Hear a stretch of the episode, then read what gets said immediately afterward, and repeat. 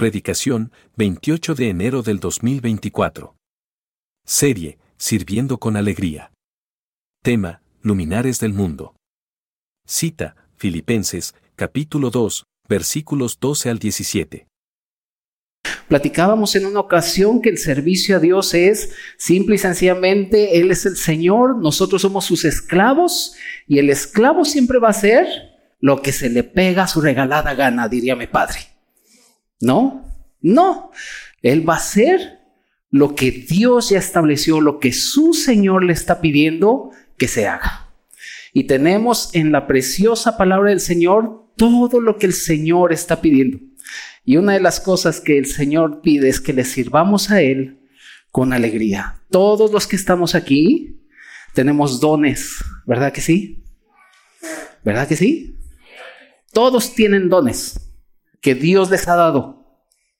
Y Dios se los dio para ponerlos al servicio de Él en la iglesia. Un pequeño resumen de lo que hemos estado viendo, pero vamos a ver el día de hoy, querida iglesia, y en Filipenses 2 quiero pedirte que abras tu Biblia. En Filipenses 2, versículos del 12 al 17, recuerden que si alguien no trae Biblia puede levantar su mano. El domingo pasado dije que les íbamos a dar pamba, pero no es cierto, era broma. Pueden levantar su mano con toda confianza y alguno de nuestros anfitriones les va a prestar un ejemplar de la palabra del Señor para que todos vayamos leyendo este hermoso libro que el Señor nos ha dejado. ¿Lo tienes? El día de hoy vamos a platicar de un tema muy importante que el creyente debe saber siempre y que es una verdad absoluta. Una verdad absoluta y es que Dios nos ha puesto a ti y a mí para ser luminares del mundo. ¿Verdad que sí? Eso es lo que el creyente es y el día de hoy vamos a platicar este tema, luminares del el mundo. Filipenses 2, del 12 al 17, ¿lo tienes? Bien, vamos a leerlo. Por tanto, amados míos, como siempre habéis obedecido, no como en mi presencia solamente, sino mucho más ahora en mi ausencia, ocupaos en vuestra salvación con temor y temblor, porque Dios es el que en vosotros produce así el querer como el hacer por su buena voluntad. Haced todo sin murmuraciones y contiendas, para que seáis irreprensibles y sencillos, hijos de Dios, sin mancha, en medio de una generación maligna y perversa, en medio de la cual resplandecéis como luminares en el mundo, asidos, asidos de la palabra de vida para que en el día de Cristo yo pueda gloriarme de que no he corrido en vano, ni en vano he trabajado, y aunque sea derramado en libación sobre el sacrificio y servicio de vuestra fe, me gozo y regocijo con todos vosotros, y asimismo gozaos y regocijaos también vosotros conmigo. Queridos hermanos, querida iglesia, queridos santos de Dios, los llamados a ser santos. Cristo mismo es la luz. Él es la luz que vino al mundo y las tinieblas no pudieron prevalecer ante esta hermosa y refulgente luz. Queridos hermanos, el Señor murió y resucitó para entrar a las tinieblas por nosotros. Todos nosotros antes amábamos las tinieblas y vivíamos las tinieblas y nuestro ser estaba totalmente lleno de tinieblas, pero cuando el Señor subió a la cruz y resucitó, él mismo entró a las tinieblas, nos rescató a ti y a mí de ahí.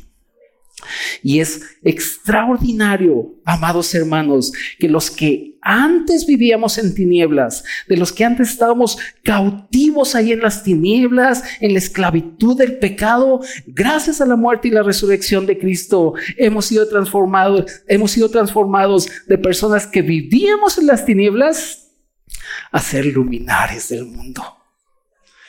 Ah, hermanos, el diablo nos quiso arruinar. Éramos como en la parábola del buen samaritano. Dice la Biblia que había un hombre que fue asaltado y lo dejaron medio muerto. ¿Verdad que sí? ¿Te acuerdas? Y llegó el Señor, el buen samaritano, y vendó las heridas y lo llevó al mesón. Y le dijo al mesonero, cuídamelo. Y cuando yo regrese, si gastaste más, yo te voy a pagar. Hermanos, el diablo y el pecado nos querían arruinar de tal modo que nosotros siguiéramos viviendo en tinieblas, pero la luz resplandeció. La luz que es Cristo resplandeció y entró a las tinieblas por ti, por mí. Y ahora somos aquellos que podemos anunciar las virtudes de aquel que nos sacó de las tinieblas a la luz admirable. Ahí está la iglesia anunciando todo lo que Él es y siendo luz, no por ser los más excelentes o los perfectos, sino siendo luz porque estamos ahora en Cristo y porque Cristo está en nosotros. La palabra del Señor, si quieres buscarlo, la palabra de Dios ahí en Mateo 5 del 14 al 16, te lo sabes, lo has leído muchas veces, has oído que te lo han predicado muchas veces, pero es una verdad absoluta. No olvides, por favor, que la iglesia es columna y baluarte de la verdad. Por lo tanto, todo lo que estamos leyendo es la verdad absoluta. El Señor no cambia.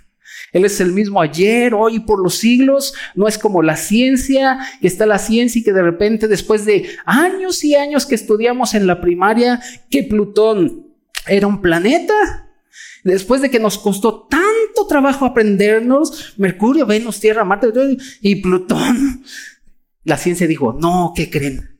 No es un planeta. Ay, pero nuestro Señor no es así. Él no cambia.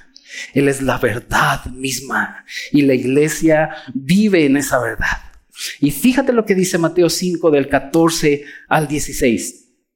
Vosotros sois la luz del mundo si se portan bien.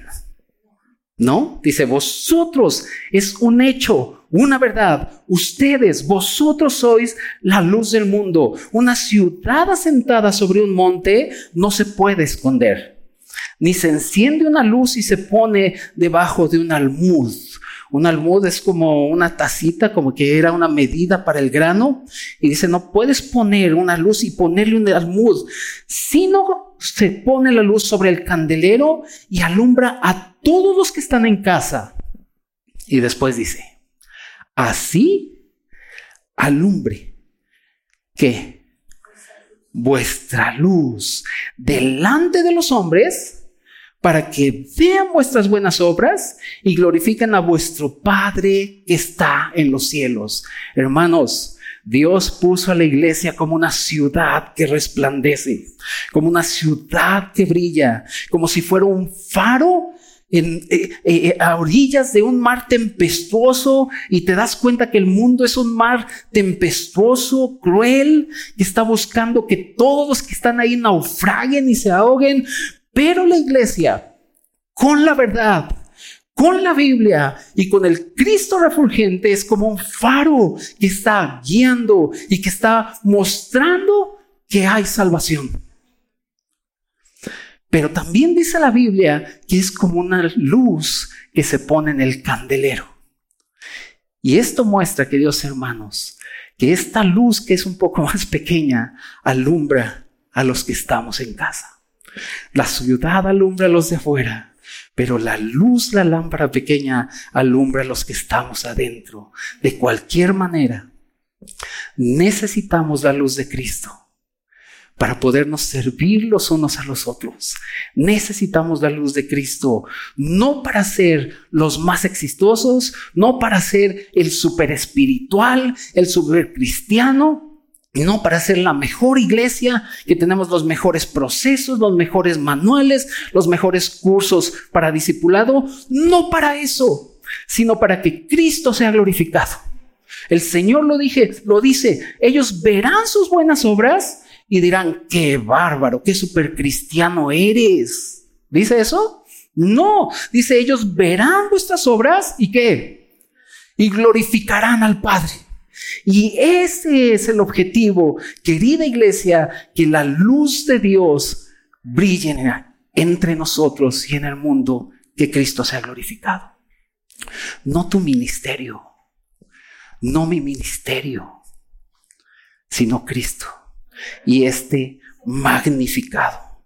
Este es el objetivo del andar del creyente. No tener muchos seguidores en YouTube ni muchos likes en Facebook, ni que te digan, wow, qué super enseñanza diste. No, es Cristo y este glorificado.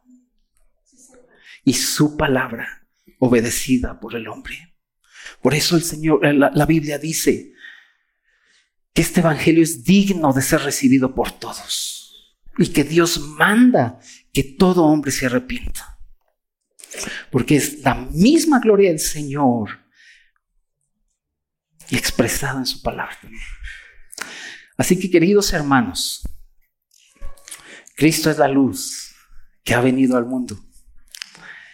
Y por lo tanto el creyente en Cristo, el creyente en Cristo es una luminaria que va a expresar la luz a través de, y vamos a nuestro primer punto, a través de la vida que Dios le ha dado. Y no estoy hablando de una vida natural, sino la misma vida de Cristo que Dios le ha dado al creyente. Es por medio de este Cristo que, con su gloria refulgente que la iglesia puede traer luz en un mundo totalmente torcido. Vamos por favor ahí a Filipenses capítulo 2 versículos del 12 al 13. Dice, por lo tanto, amados míos, como siempre habéis obedecido, no como en mi presencia solamente, sino mucho más ahora en mi ausencia. Ocupaos de vuestra salvación con temor y temblor, porque Dios es el que en vosotros produce así el querer como el hacer por su buena voluntad. Lo primero que debemos entender, iglesia, es que el versículo 12 se ha usado muchas veces para decirle a muchos creyentes que si no se pone las pilas en su salvación, la va a perder. Y si nosotros lo leemos así aislado, parece, parece que dice eso, pero en ningún momento el apóstol Pablo está hablando de nuestra salvación eterna, no está hablando del perdón de los pecados, no está hablando de la justificación de la persona, sino que está hablando de la misma vida que Cristo nos ha dado y la vida del creyente. Cuando dice la palabra del Señor que debemos eh, eh, eh, ocuparnos de nuestra salvación, nunca debes de creer que la salvación fue un evento. La salvación es la misma persona de Cristo. Y este Cristo precioso, a través de su muerte y su resurrección, nos, nos ha sido dado.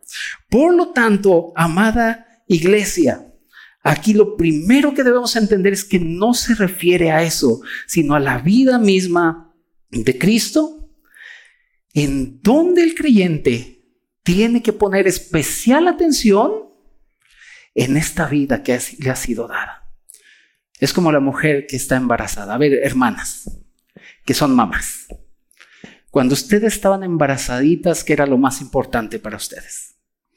Mi esposo, pastor, no, no sabes dejaba todo y lo atendía. No es cierto, ¿verdad que no? Lo más importante para ustedes es la vida que estaba dentro. Y hacían absolutamente todo para que esa vida creciera. De la misma vida el creyente, amada iglesia, de la misma vida el creyente tiene la vida de Cristo. Y ahora estamos en Cristo y esta es una verdad absoluta y nuestra salvación no es un evento, nuestra salvación es una persona viviente que es Cristo mismo y por esta hermosa razón el creyente puede afirmar que es más que vencedor en Cristo, ¿o no? Podemos afirmar que en Cristo estamos completos. Podemos afirmar que si tenemos a Cristo lo tenemos todo. Podemos afirmar que somos santos y sin mancha en Cristo y por Cristo. De tal manera que entonces el creyente puede afirmar que el pecado no se enseñorea en nosotros, ya no se enseñorea de nosotros. Y el creyente puede ver a los ojos al pecado, puede ver a los ojos a la muerte y decirle, ¿en dónde está tu poder? Porque podemos decirle a la muerte, ¿en dónde está muerte tu hijo?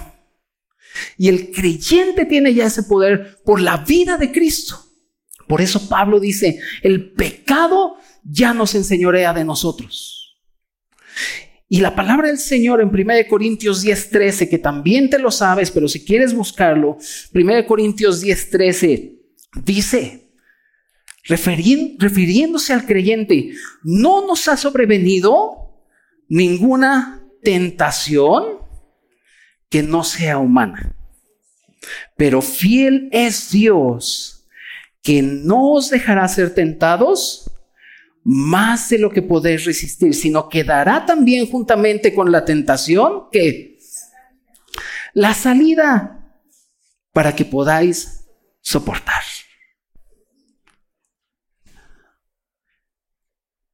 Casi, casi nos está diciendo, ustedes pecan por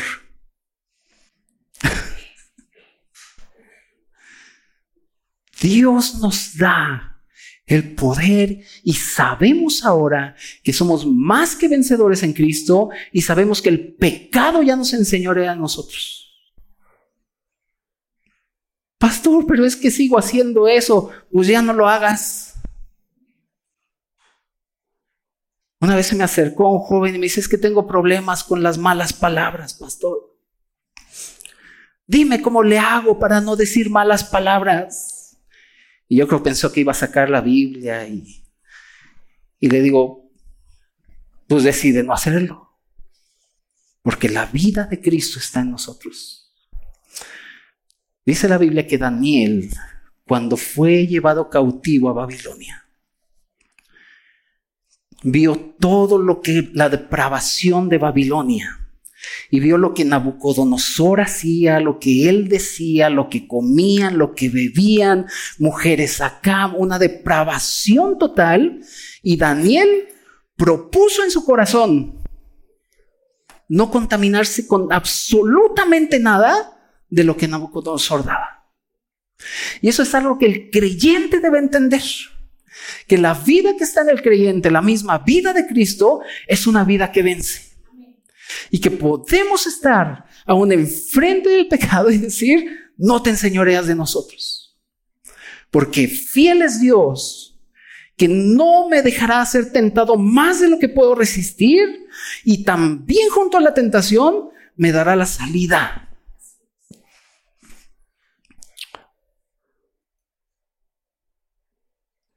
De tal modo, iglesia, que cuando Pablo ahí en Filipenses está diciendo que debemos ocuparnos de nuestra salvación, nosotros debemos entender que hemos recibido la salvación de Dios, que es Cristo mismo, cuyo punto culminante es el regreso del Señor. Hermanos, ¿por qué hacemos lo que hacemos? Porque lo estamos esperando. ¿Por qué venimos y cantamos? Porque lo estamos esperando. ¿Por qué lo hacemos? Porque nos unimos ahí en Apocalipsis, en el capítulo final, y dice, el espíritu y la novia dicen, sí, ven Señor Jesús. El punto culminante de esta vida que el Señor nos ha dado es el regreso de nuestro querido Señor. Y necesitamos llevar a cabo todo esto, hermanos. Mira, el significado de la palabra ocupaos, donde dice Pablo ahí en Filipenses, significa trabajar en algo sin interrupción hasta terminarlo por completo. De tal manera que Dios nos ha dado su misma vida. Y sabemos que el punto culminante es el regreso de Él. Y esa es la esperanza en que vive el cristiano. Todo lo que hace es porque está esperando al Señor. Y el apóstol Pablo sabía perfectamente esto. Segunda de Timoteo 4 del 7 al 8, lo has leído muchas veces. Y fíjate, vamos a leerlo. Vamos a leerlo para no parafrasear. Segunda de Timoteo 4 del 7, del, vamos a leer del 6 al 8. Para que vean cómo el apóstol Pablo sabía perfectamente que él tenía que ocuparse y ahorita vamos a ver cómo nos ocupamos de eso. Él tenía que ocuparse de esta hermosa salvación que no es un evento, soy enfático en eso, sino que es la misma vida de Cristo en el creyente. Todo lo que, lo que en la Biblia hay es Cristo. Pregunta, ¿qué es el amor? Y la respuesta es muy sencilla. Ay, es un sentimiento bien feo, pastor, cuando no te responden. ¿Cuál es? Es Cristo mismo. ¿Qué es la justificación? Cristo mismo. ¿Qué es la misericordia? Cristo mismo. ¿Qué es la gracia? Cristo mismo. Todo es Cristo. Vean lo que dice el apóstol Pablo ahí en 2 de Timoteo 4:6. Porque yo ya estoy para ser sacrificado. Y el tiempo de mi partida está cercano. Y vean qué hombre tan lleno de Dios. No encontramos o no he encontrado queja o no he encontrado a Pablo quejándose por algo. A lo mucho que puede parecer una queja es, Timoteo procura pronto venir a verme. Y trae la capa, porque hace frío y el calderero me ha causado muchos conflictos, pero Dios le pague conforme a sus obras. Y vean a un hombre que padeció por el Señor, que sufrió por el Señor y que su vida estaba llena para la predicación del Evangelio, estaba entregada para eso. Y vean lo que le dice a Timoteo. He peleado la buena batalla. La buena batalla, Pablo, pues si te azotaron, te apedrearon, casi te dejan medio muerto, naufragaste, te mordió una serpiente y así puedo seguirle. Y él dice, sí, pero esa es la buena batalla del cristiano, porque no hay nada más excelente que el Evangelio de Cristo. Dice, peleado la buena batalla. Y luego dice, ¿eh? ¿Qué? acabado la carrera. He guardado la fe. Y ve lo que sigue. Mira, si aquí tú no dices un amén, ya termino a predicar. Entonces ya sé que dijeron, no digas, no digas. Fíjate. Versículo 8. Por lo demás, vean la esperanza de este hombre. Por lo demás, me está guardada la corona de justicia, la cual me dará el Señor juez justo en aquel día. Y aquí viene lo glorioso. Y no solo a mí, sino también a todos los que aman su venida. Hermanos, este era un hombre que sabía que se tenía que ocupar en esta gloriosa salvación que Dios le ha dado al creyente. Y el versículo, regresemos a Filipenses, por favor. Y el versículo 13, amada iglesia, de ahí de Filipenses 2, el versículo 13 desarma cualquier concepto que tengamos respecto a creer que tú y yo podemos sostener algo para agradarle a Dios. No podemos hacer nada para agradarle a Él. Y si tú lo estás haciendo o quieres hacerlo, eso es una religión. Y la religión es el esfuerzo por querer ganar el favor de Dios. Y el versículo 13 dice, después de que dice, ahora eh, ocupaos de vuestra salvación con temor y temblor, y viene el versículo 13, ¿por qué? Porque Dios es el que en vosotros, ¿qué? Produce así el querer como el hacer por su buena voluntad. Nada de lo que tú y yo hagamos puede sorprender a Dios. Porque aún Él mismo en el creyente produce el querer como el hacer. Y lo que el Señor está buscando es que nosotros entendamos que separados de Él nada podemos hacer. Juan lo dice, que Él es la vid, vosotros los pámpanos. ¿Quién es el que produce el fruto? Cristo mismo en nosotros. Y nos, nosotros debemos ocuparnos en entender que la responsabilidad que tenemos como creyentes es estar siempre expuestos a las verdades del Evangelio. Esa es su responsabilidad, esa es mi responsabilidad. Y esta es la manera en que nosotros, por la misma vida de Cristo, que va poniendo el querer como el hacer en nosotros, va avanzando en cada uno de nosotros a fin de que podamos llegar a ser creyentes maduros. Porque la madurez llega con ser expuestos a sus verdades. Mientras más nos expongamos a sus verdades, iglesia, más el Señor puede avanzar en nosotros a fin de que el creyente pueda llegar a encontrar a su Señor o a ser llamado su Señor y, entrar a la muerte y poder decir, como decía Pablo, he peleado la buena batalla. Esta vida de Cristo, hermanos, es la que alumbra en medio nuestro. Acompáñenme a Colosenses, que está allá al ladito de Filipenses. Colosenses 3, para que todos veamos lo que el Señor ha hecho y lo que el creyente ahora estando en Cristo es capaz de hacer. En Cristo. Colosenses 3, del 5 al 17. ¿Lo tienes?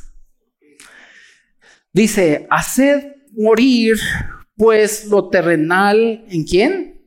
En vosotros. Me gusta que dice, haced. No dice, y Dios bajará con sus santos ángeles y hará una obra sobrenatural y entonces dice, hacer.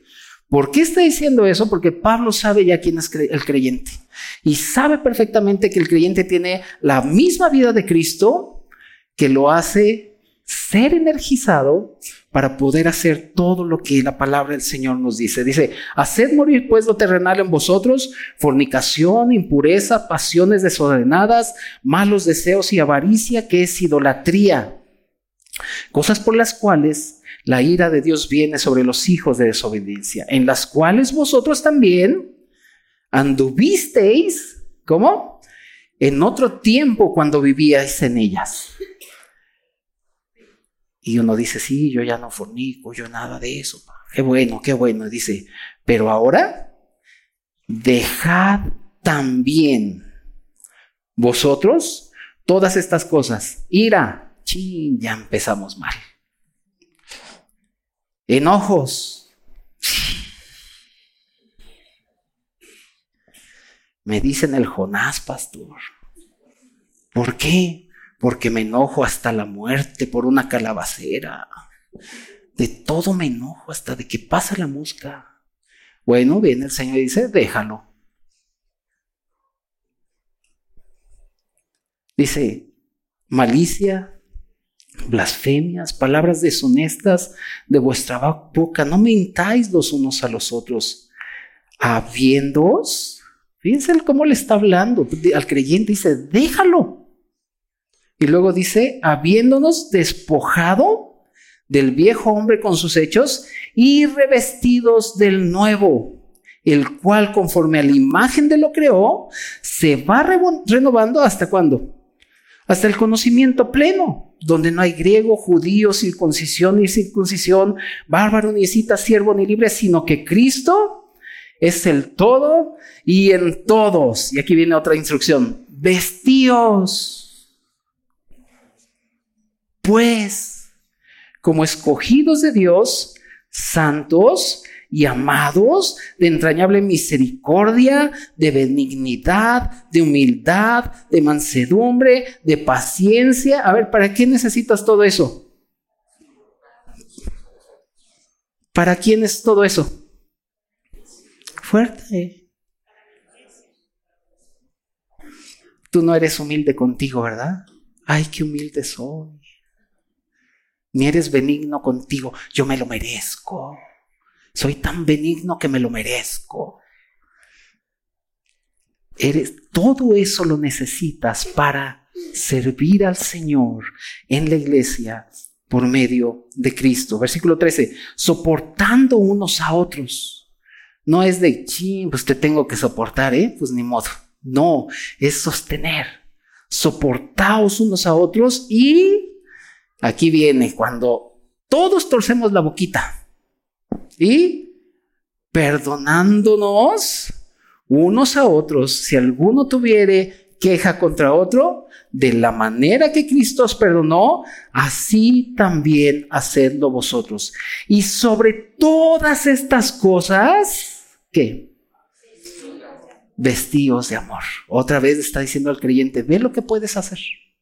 Vestíos de amor, que es el vínculo perfecto, y la paz de Dios gobierne vuestros corazones. O sea que cuando te digan, gobiernate, mujer, nos referimos a eso, a que la paz de Dios te tiene que gobernar.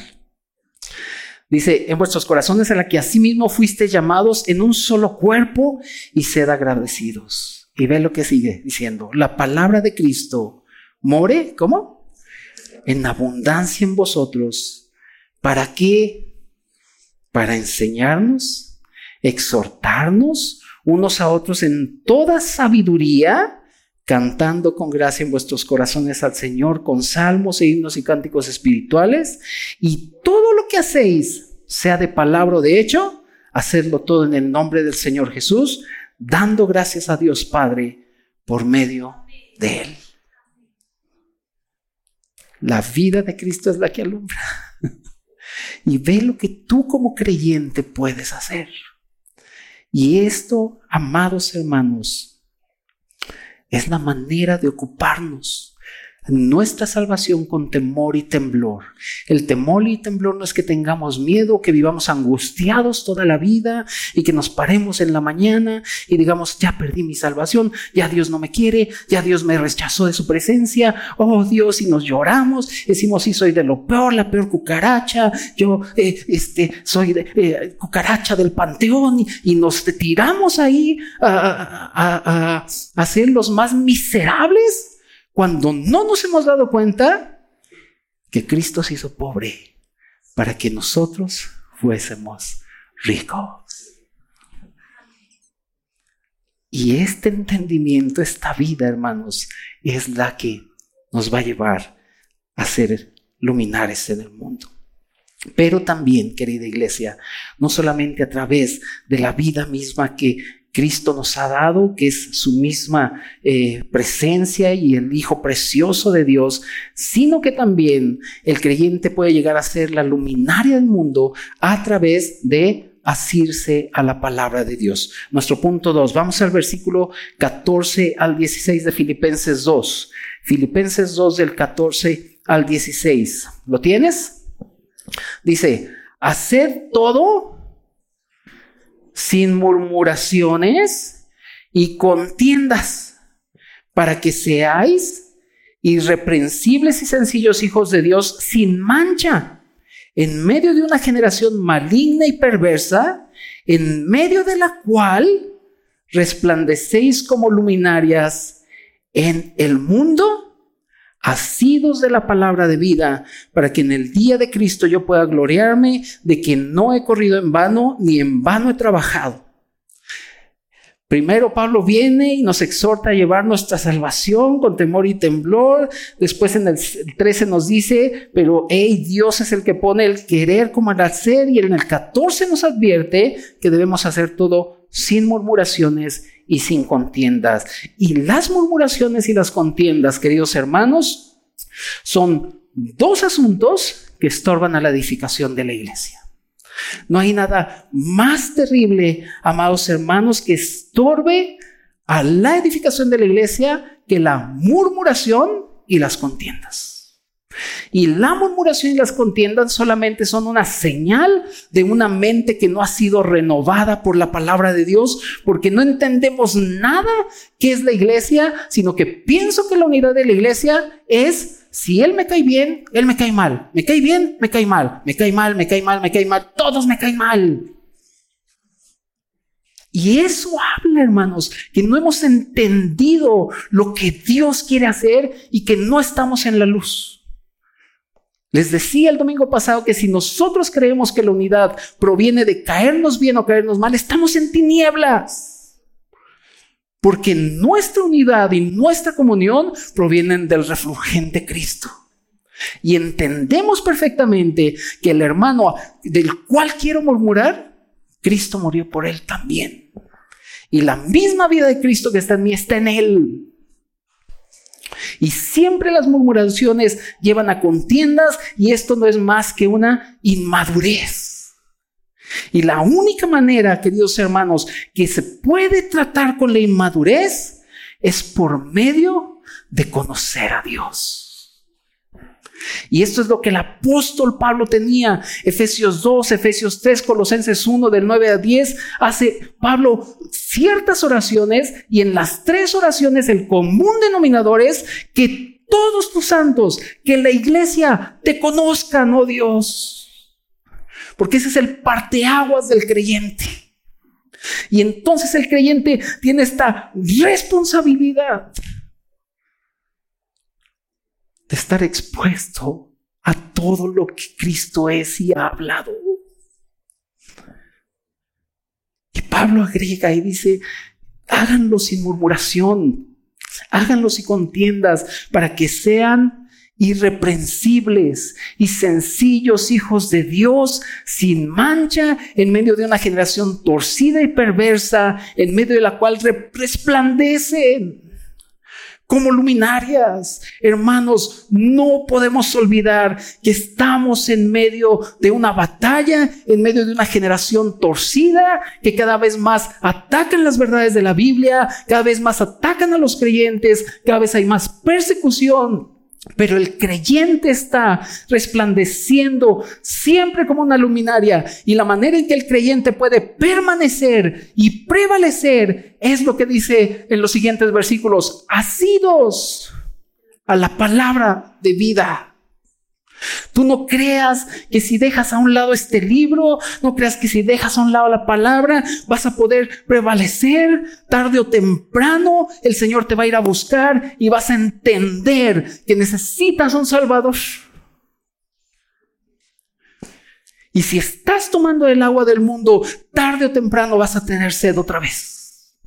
Y tú podrás decir, no, pastor, pero ahorita me la estoy pasando súper bien, estoy en el yoga, los chakras, el karma, en los horóscopos, ahorita estoy súper bien, todo fluye. Tarde o temprano vas a tener sed otra vez, porque esa agua no sacia, pero la agua, el agua que Cristo nos da, sacia y no tendremos sed jamás. Y nosotros estamos en esa batalla, no en cualquier generación, no en cualquier sociedad. La Biblia dice, están en medio de una generación torcida. Iglesia, pongamos atención a esto. Y el creyente debe permanecer. Por eso Efesios 6 dice, por lo demás, hermanos, fortaleceos en el Señor y en el poder de su fuerza y entiendan que están en una batalla y para que puedan llevar esa batalla al frente necesitan ceñirse de la verdad.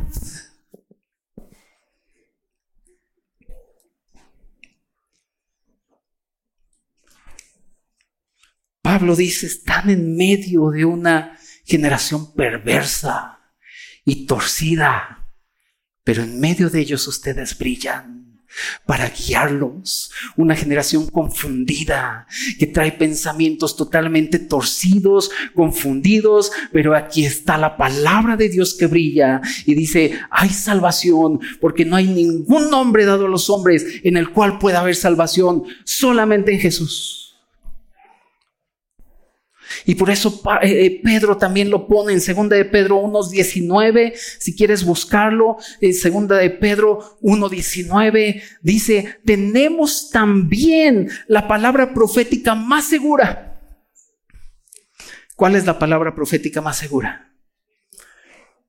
La palabra de Dios.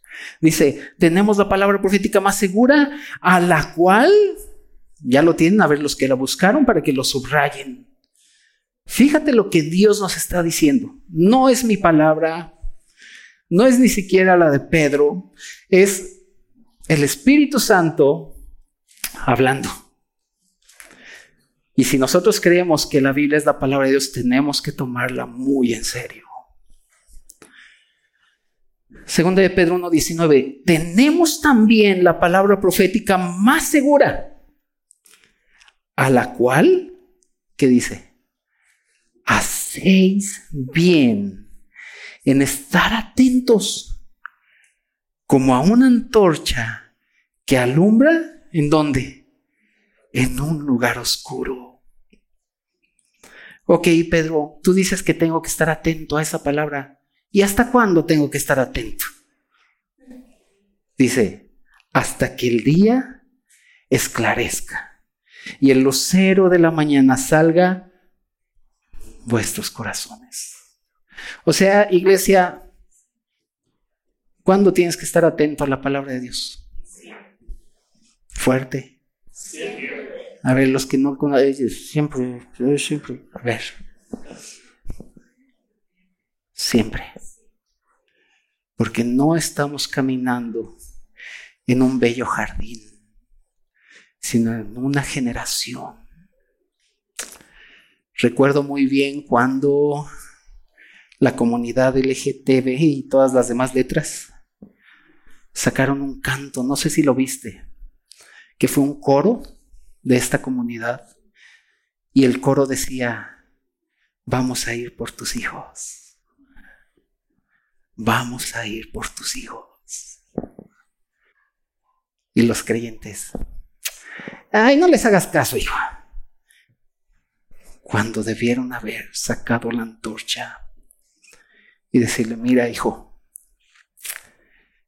este es Dios y Él ha hablado.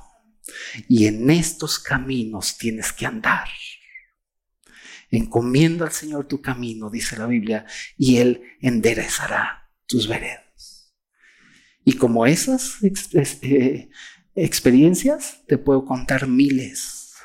Trabajo en una escuela y me la sé. Y escucho y oigo a los maestros. A los maestros de mi hija los escucho. Y mi hija llega de repente con varias cosas. Hermanos, de repente sacamos la antorcha. Y a veces la espada. Toma, toma. Pero dice, tienes que estar atento a esto quieres prevalecer, deja de hacer las cosas con murmuración, con contiendas y pon atención a la Biblia. Pon atención a su palabra porque tienes que estar asido de la palabra de vida para que en el día de Cristo, dice Pablo, yo pueda gloriarme de que no corrí en vano ni en vano he trabajado. El trabajo de Pablo y lo que Pablo quería hacer era que todos los creyentes estuvieran nacidos a la palabra, no a Pablo. Por eso él decía, para que la fe de ustedes esté basada en el poder de Dios y no en la sabiduría del hombre. Hermanos, todo lo que nosotros hacemos, todo lo que hace nuestro querido Isaí, Salatiel, Miguel, Toño, los que predicamos aquí, nuestro único objetivo es que ustedes estén asidos a la palabra de vida para que podamos decir como Pablo, para que en el día del Señor no hayamos corrido en vano, sino que ustedes están en Cristo, asidos a su palabra. Porque un día el Señor va a llamar a Chaí, me va a llamar a mí, va a llamar a Sala, va a llamar al mejor predicador que tú tengas y tu predicador favorito. ¿Y qué te va a quedar? Haber quedado asido a esta palabra que nos lleva a brillar como luminares en este mundo. Ahí voy, ya sé que el tiempo, ahí voy. Vamos, hermanos, no podemos dejar de ver Hebreos 11. Hebreos 11 habla, o es un capítulo que habla de la fe y la historia de la fe. Y cada uno de los hombres, ¿has leído Hebreos 11? Cada uno de los hombres y mujeres que fueron incluidos en este relato es un testigo que pudo permanecer porque se asió de la palabra de Dios, porque le creyó a Dios, porque prefirió padecer por Dios antes que gozar de los deleites temporales del pecado. Todos ellos dijeron, prefiero a Cristo. Y Pablo también lo prefirió. Si Pablo viviera ahorita, él tendría una oficina con más títulos que cualquiera de nosotros y saca su currículum y dice, miren, yo tengo más de que gloriarme. Te voy a decir fariseo de fariseos y empieza a sacar cada uno de sus títulos y termina diciendo, pero eso es basura para mí con tal de ganar más a Cristo. Sé que Pablo ponía todo lo que él tenía y ponía a Cristo y dice, Cristo es más excelente. Y ahí tenemos que llegar, iglesia, a dejar a un lado todas aquellas cosas y decir, Cristo es más excelente. Y Hebreos 11 muestra que todos estos hombres dijeron, tú Dios eres más excelente. Y tal fue el caso, amados hermanos, que se asieron a la palabra de Dios, que en Hebreos 11:37 dice que unos fueron apedreados, aserrados, puestos a prueba, muertos a filo de espada, anduvieron de acá para allá, cubiertos de pieles de ovejas y de cabras, pobres, angustiados, maltratados, de los cuales el mundo no era digno de que la planta del pie pisara esta tierra. Porque ellos dijeron, tú eres más excelente, Señor. Hermanos, ellos no tenían esta palabra. Y Cristo aún no había venido. Y por eso el Señor dice, los profetas quisieron ver lo que ustedes ven. Y ahora el creyente tiene esta palabra, sabe lo que es en Cristo. Con mayor razón necesitamos decir, tú eres mejor. Por eso el Señor dijo, David vio mi día David vio mi día y se gozó. Si David adoraba a Dios sin tener el Nuevo Testamento y lo que ahora tenemos, ¿cómo adoraría si hubiera conocido todo lo que Cristo hizo por nosotros? No vas a permanecer ni prevalecer si no nos asimos a esta palabra. Y finalmente, hermanos, ya saben, media hora más. No es cierto, rápido, vámonos. Finalmente, querida iglesia, para conectarlo, vamos a Filipenses, versículos 17 y, versículos 17 y 18. Viene el Pablo y les dice que ah, tienen que estar asidos a la palabra de vida para que yo pueda gloriarme de que no corrí en vano, sino que ustedes tomaron a Cristo. Y viene el 17, y aunque sea derramado en libación sobre el sacrificio y servicio de vuestra fe, me gozo y regocijo con todos vosotros y asimismo gozaos y regocijaos también vosotros conmigo. Amados hermanos, podemos ser luminares del mundo no solamente a través de la vida de Cristo, no solamente haciéndonos a la palabra de Dios, sino también sirviendo a la iglesia. La palabra de Dios ahí en Filipenses 2, 17, Pablo dice que él fue derramado en libación. Rápidamente, querida iglesia, la libación era o se añadía en el Antiguo Testamento a las ofrendas básicas las ofrendas básicas de que habla Levítico, la ofrenda del holocausto, la ofrenda de la harina, la ofrenda de paz, la ofrenda por el pecado, se ponía la ofrenda y después derramaban ya sea vino o agua y eso se le llama libación. Y es extraordinario, querida iglesia, que el apóstol Pablo se basa en la tipología del Antiguo Testamento y se refiere a él mismo como una libación, como una ofrenda añadida a la ofrenda básica. ¿Cuál era la ofrenda básica? La fe de los creyentes.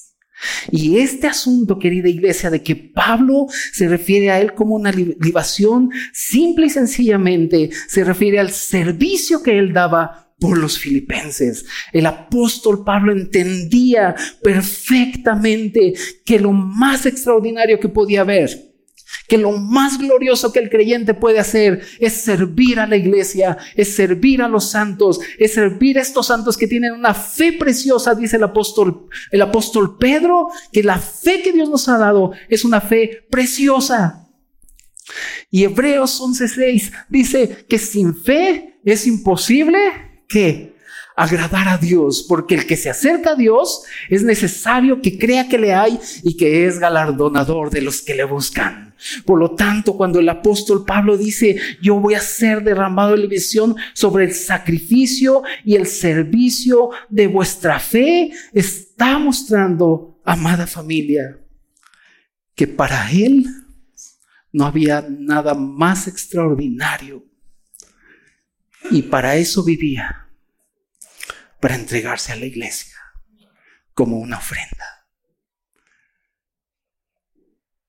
Yo me imagino a Dios viendo este cuadro, diciendo mi iglesia con una fe preciosa y mis hijos entregándose como una ofrenda para servirse los unos a los otros. Y sabes, las palabras de Pablo aquí son muy conmovedoras. Bueno, a mí me conmueven mucho y puedo testificar que en repetidas ocasiones me han llegado a lo más profundo. Ya ves que no me cuesta trabajo llorar, pero cada que oigo a Pablo que dice, y aunque sea derramado en libación sobre ustedes, como diciéndoles, también yo soy una ofrenda para Dios y estoy para servirlos a ustedes. Hermanos, quiero que entiendan algo y ya con esto vamos concluyendo. Sin sacrificio no hay ministerio. Y no estoy hablando de un sacrificio que tenemos que dar para agradarle a Dios. Pero el ministerio es lo más extraordinario que puede haber. Y muchos de nosotros no queremos servir a Dios porque nos da flojera, porque no quieres ver a tal persona, porque crees que no lo hacen bien y no has entendido que el servicio a Dios es como una libación a fin de derramar nuestra vida y dar nuestra fuerza por amor a lo que Dios más le ha agradado hacer, su iglesia. No debemos pensar que cuanto más sirvamos o nos sacrifiquemos, más recompensa vamos a recibir. No. No. En el ministerio no se esperan recompensas, se espera la venida de Él como nuestra más grande recompensa.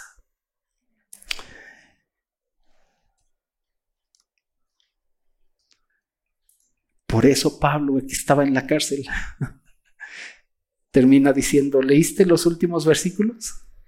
El último versículo, 17 y 18, el final. Pablo que estaba en la cárcel después de que dice, y aunque sea derramado en libación sobre el sacrificio y servicio de vuestra fe, que dice, me caen gordos porque no hacen lo que les pido. Dice, me caen mal porque no vienen a la iglesia. No, dice, yo estoy aquí para dar mi fuerza a ustedes. ¿Te acuerdas que leímos también? Estoy puesto en estrecho. No sé qué hacer. Por una parte quiero morir y estar con el Señor, que es muchísimo mejor, pero por otra, creo que es más necesario quedarme por ustedes. Y luego viene aquí y dice, yo soy una libación. Y termina el 18 y termina diciendo, el servicio de vuestra fe, dice, me gozo y regocijo con todos vosotros. Y asimismo, gozaos y regocijaos también vosotros conmigo. Hermanos, tenemos que cambiar el chip que traemos. De creer yo no sirvo porque no tengo tiempo. ¿En serio? Te invito a mi oficina a que hagamos un horario y te voy a sacar el tiempo.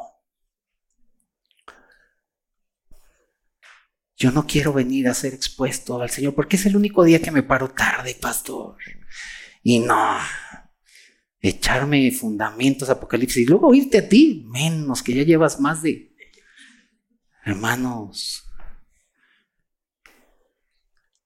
no porque tu proceso no me gusta, por eso no sirvo. No porque los de la alabanza se desafinan y Sala no lleva el ritmo. Bueno, ahí platicamos después.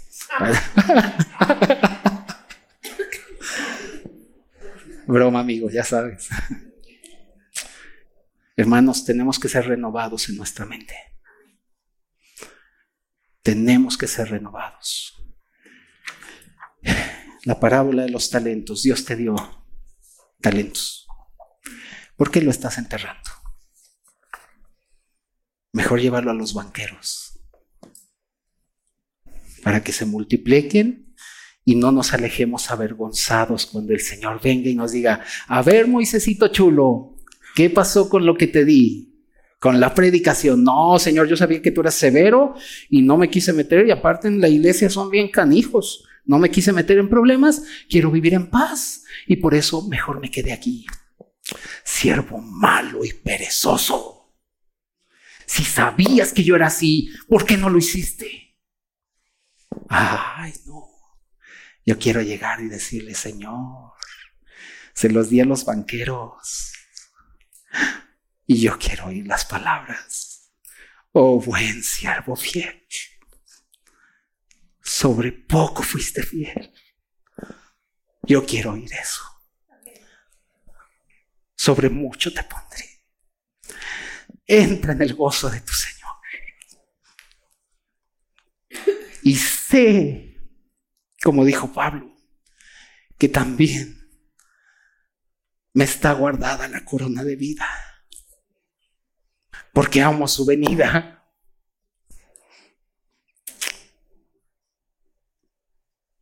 Y mientras Él regresa, iglesia, no hay nada mejor que servirnos los unos a los otros por medio de la luz de Cristo. No estoy llorando, me sudan los ojos. No sabes esta luz qué calor da y me sudan. Inclinemos nuestro rostro, por favor, perdónenme por haberme pasado el tiempo. No les aseguro que no vuelva a pasar porque lo he hecho y no lo logro.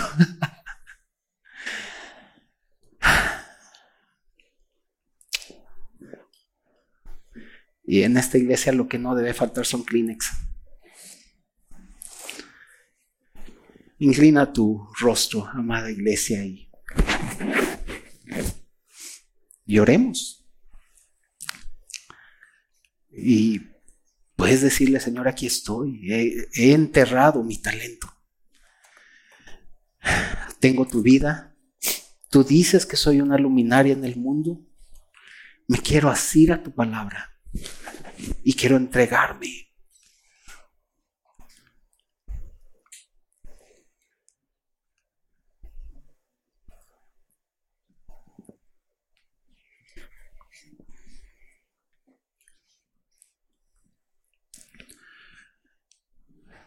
Bendito sea el Dios y Padre de nuestro Señor Jesucristo, que por su gran amor nos ha hecho renacer para una esperanza viva. Una herencia incorruptible, incontaminada, inmarcesible, reservada en los cielos para todos aquellos que han sido salvos por Él. Oh Dios, tú eres el Señor y nosotros tus siervos.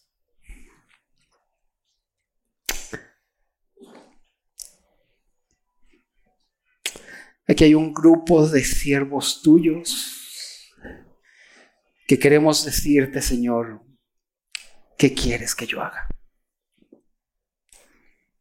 ¿Qué quieres que yo haga? Señor, todo lo has hecho en la cruz. Y todo lo que Cristo logró en la cruz nos ha sido dado. No tenemos pretexto, Señor.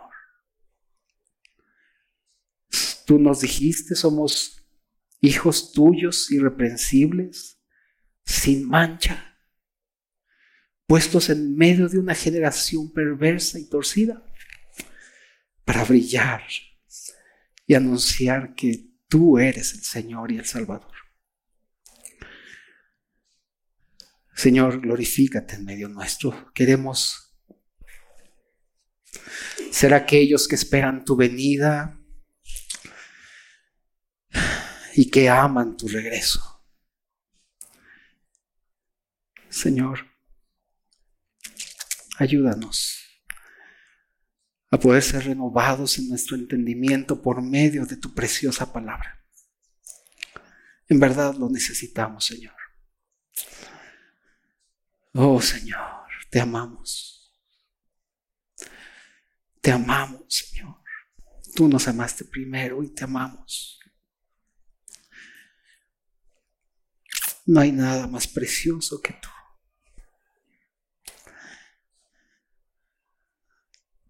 Tú eres el más hermoso, Señor, de los hijos de los hombres.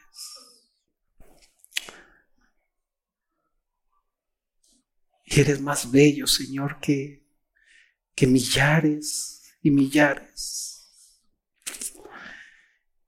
Y eso, Señor, nos debe bastar para rendir nuestra vida a ti. Aquí estamos, Padre. Glorifícate y exáltate en medio nuestro. En el nombre de Jesús oramos. Amén.